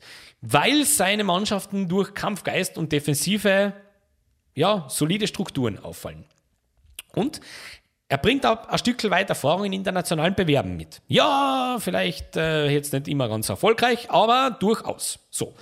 Das sind für mich Boxen, die, die schon ausgefüllt werden mit ihm. Das größte Problem, was ich sehe mit Didi Kübauer ist, und ich bin WRC-Fan, dementsprechend, wir hatten auch unsere Geschichte mit Didi Kübauer, der übrigens in der, bei den Fans und in der Bevölkerung immer gut ankommen ist. Gell? Das möchte ich dazu sagen. So. Das, die große Schwierigkeit, die ich habe, ich habe noch bei keiner Station gesehen, dass er seine Mannschaften spielerisch weiterentwickelt hat. Ähm, ist im Grunde hat er die übernommen, hat die kurzfristig so gebirstelt, dass die wirklich gut funktioniert haben. Allerdings ist es so ein typischer Effekt, der sich relativ schnell wieder erledigt dann. Gell, spätestens, wenn es dann spielerisch anspruchsvoll wird, dann äh, hat man da schon gesehen, dass er relativ schnell seine Grenzen aufgezeigt bekommen hat. Und ich glaube tatsächlich, dass Didi Küper wahrscheinlich neben Andi Herzog die wienerischste Lösung ist, die es im Moment gibt. Und ich glaube auch, und das war sie aus Aussagen aus meinem näheren Umfeld, für Rest Österreich relativ schwer vermittelbar wäre. Ähm, wörtliche Aussage, wenn es den Küper annehme, schaue ich nie wieder auf Fußballspieler an. Ja? Also, ich weiß nicht, inwiefern das fair ist. Ähm, trotzdem kann ich ihn, wenn ich das alles zusammenzähle, unmöglich mehr wie zwei von fünf Schneckhallen geben und das ist generös. Ähm, ich glaube aber, und das ist durchaus äh, eine Ahnung, die ich habe, ich glaube schon, dass der, der wird schon auf der Liste stehen. Also ich, mir würde es wahnsinnig wundern, weil wir reden von Peter Schöttl, der das macht. Mir würde es wahnsinnig wundern, wenn Kühlbauer nicht angerufen wird. Also, schauen wir mal weiter. So, ähm, jetzt steht der Name da. Der, der, der, also ich, ich, ich konnte meinen Augen nicht trauen, wie ich den gelesen habe. Ja, ich bin ganz ehrlich. Also man äh, kommt natürlich dann irgendwie auch sehr deutsch geprägt, wenn man äh, hier einen Vertrag unterschreibt, hin. Und, und wir haben ja in Deutschland, dass wir sehr extrem auch darüber sprechen, äh, mit unseren Slogans Deutschland, beste zweite Liga der Welt. Und äh, ja, wie es äh, auf dem Niveau zweite Liga ablaufen kann, das merkt man dann wirklich auch erst, wenn man hier in England vor Ort ist und, und sieht, äh, auf welchem Niveau hier gearbeitet wird. Also von den 24 Mannschaften, ähm, die hier in diesem Jahr ähm, gespielt haben, haben 23 Mannschaften Premier League Vergangenheit. Vor kurzem noch einen Job in Russland gekündigt aufgrund des, der jetzigen politischen Situation und des Angriffskrieges auf die Ukraine. Und plötzlich taucht Daniel Farke auf als möglicher ÖFP-Teamchef in gewissen Webportalen. Ähm, woher das auch immer kommt. Ja, aber Grund genug, sich damit einmal kurz auseinanderzusetzen. Außerdem deswegen ganz spannend, weil wir ja wissen aus der letzten Liste, das auf der Liste von Foda, also wo Foda als Sieger hervorgegangen ist, ja auch Markus Weinziel zum Beispiel draufgestanden hat. Und das heißt, dass sich Herr Schöttl durchaus auch auf dem deutschen Markt so ein bisschen umschaut und auf das, was jetzt gerade so ein bisschen angesagt ist. Dementsprechend macht es natürlich Sinn, dass Daniel Farke da auftaucht. Also, steht jeder, der schon einmal ein Norwich-Spiel geschaut hat von letzter Saison, weiß, dass Daniel Farke ein Verfechter der grenzenlosen Offensive ist. Er macht das wenig viel, vielleicht ein bisschen naiv, viel naiv, aber es ist auf jeden Fall kein Spiel so, dass man sagt, der hat vor irgendwas Respekt. Hat er nicht. Motivator? Auf jeden Fall. Starkes Charisma? Ja, auf jeden Fall. Und er hat internationale Reputation. Durchaus. Auch wenn das bei Norwich zum Schluss nicht funktioniert hat und man sich getrennt hat. Aber, wenn wir uns erinnern, diese Trennung war für viele sehr überraschend. Das hat man so nicht wirklich verstanden. Ja, was wollt ihr jetzt, Norwich? Also, ihr seid halt Norwich und nicht mehr. Problem mit Farke, ähm, meiner Meinung nach, oder für mich, ganz persönlich, auch der ist mir seine Geschichte langfristig auf hohem Niveau noch schuldig. Er hat mit Norwich natürlich eine absolute Vorstuhlmannschaft trainiert, die für die zweite Liga viel zu gut war und für die Premier League einfach zu naiv.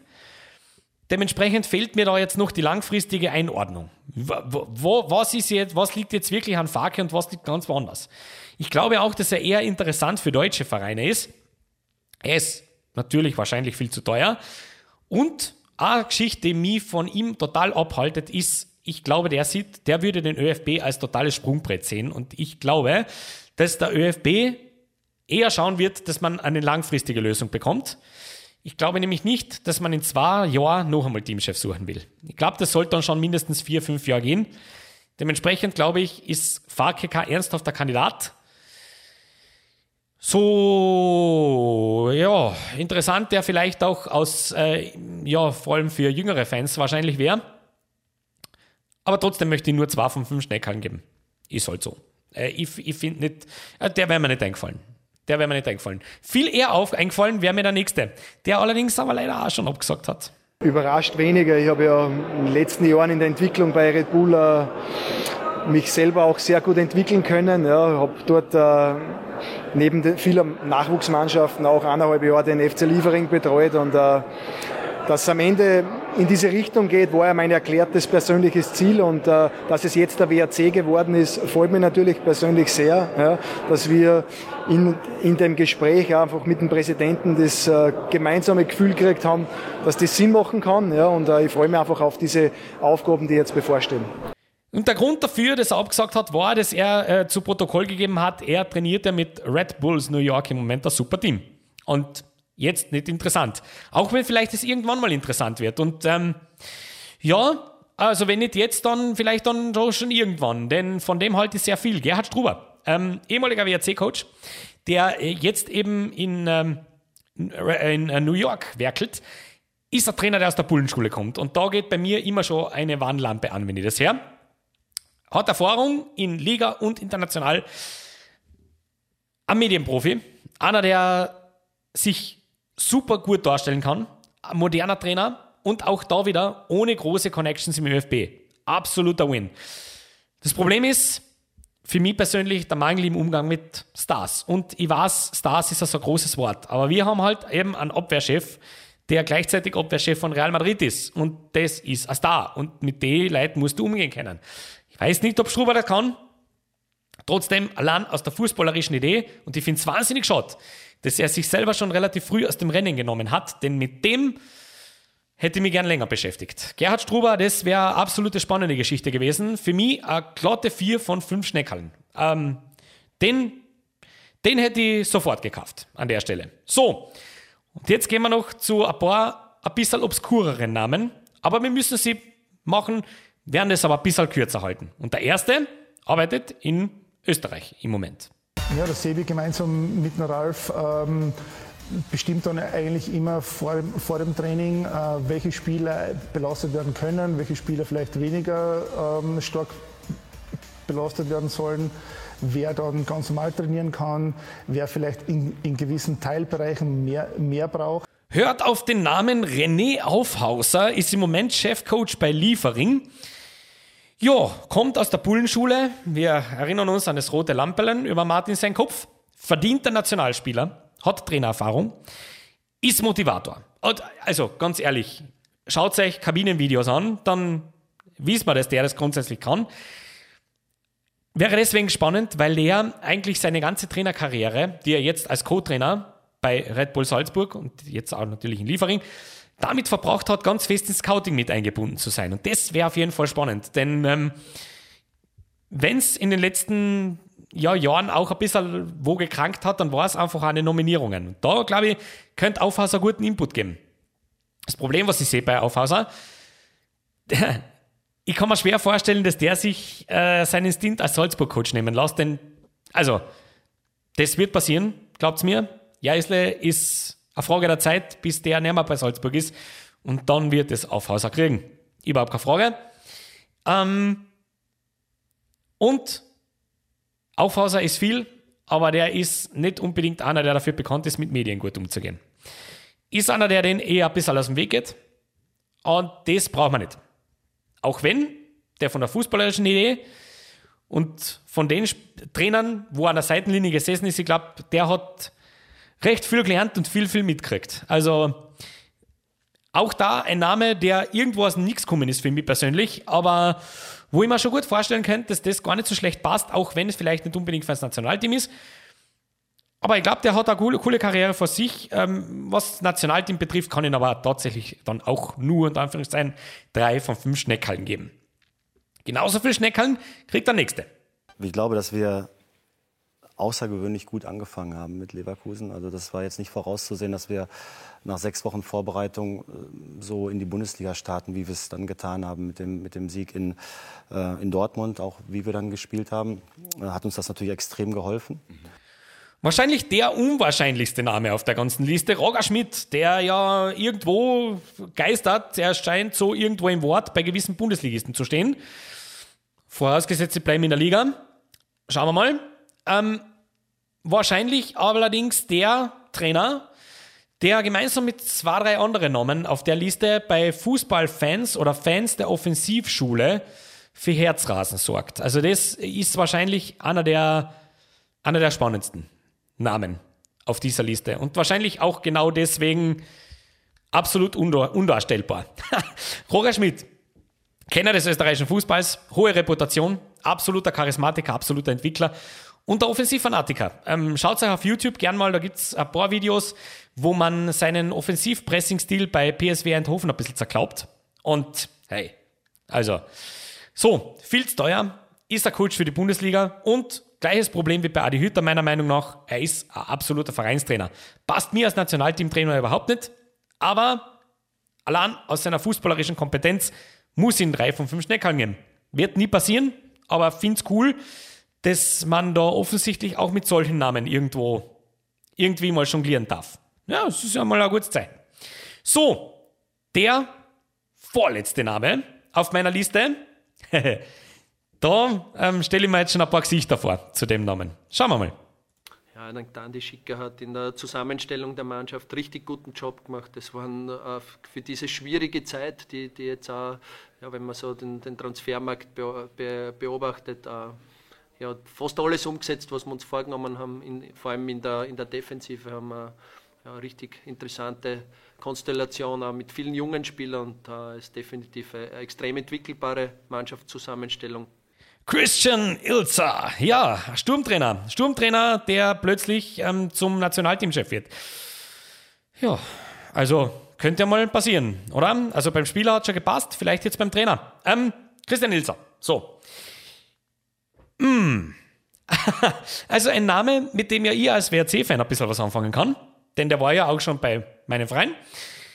Dann bei der Austria, dann bei Sturm. Ähm, ist wahrscheinlich die österreichischste Version eines Laptop-Trainers, den man sich so vorstellen kann. Spannender Zugang zum Fußball, überhaupt keine Frage. Ähm, der denkt Fußball relativ interessant, reizvoll, finde ich. Menschenführung kann ich wenig sagen, weil ich ihn persönlich nicht kenne und persönlich noch nie erlebt habe. Aber er hat eine gute Ausstrahlung.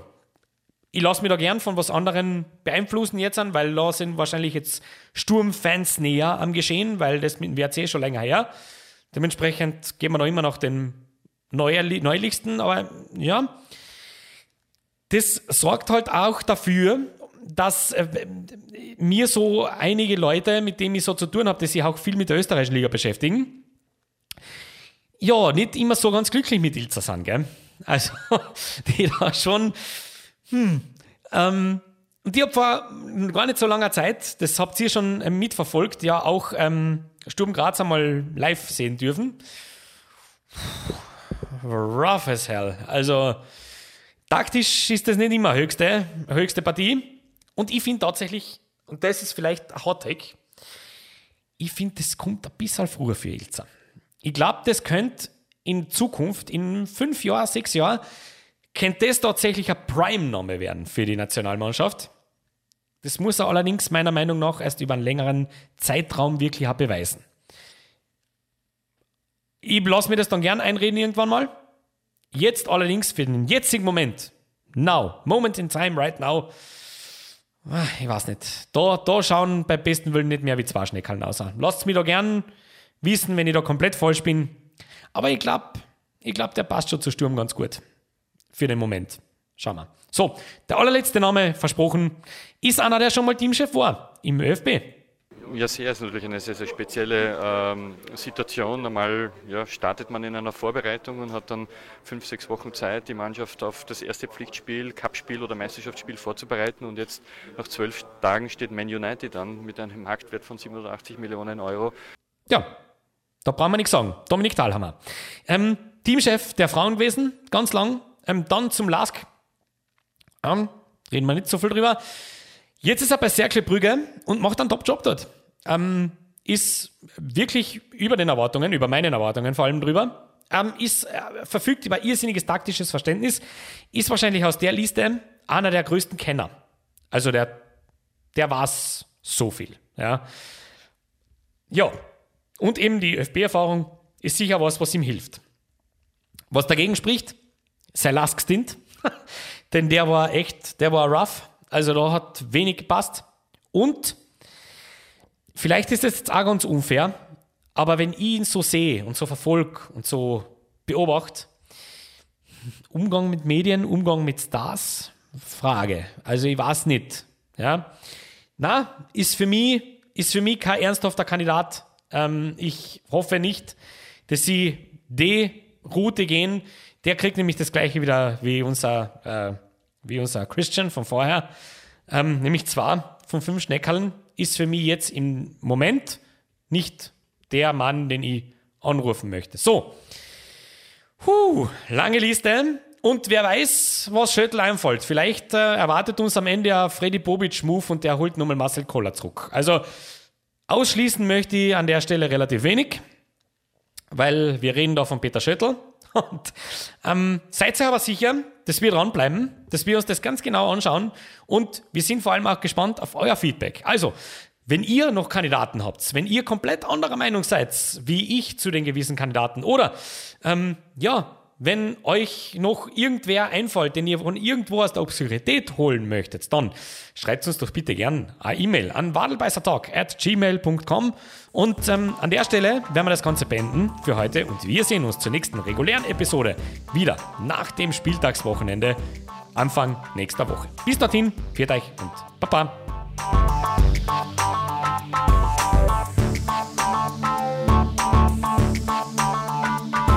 Ich habe fertig. Gute Nacht.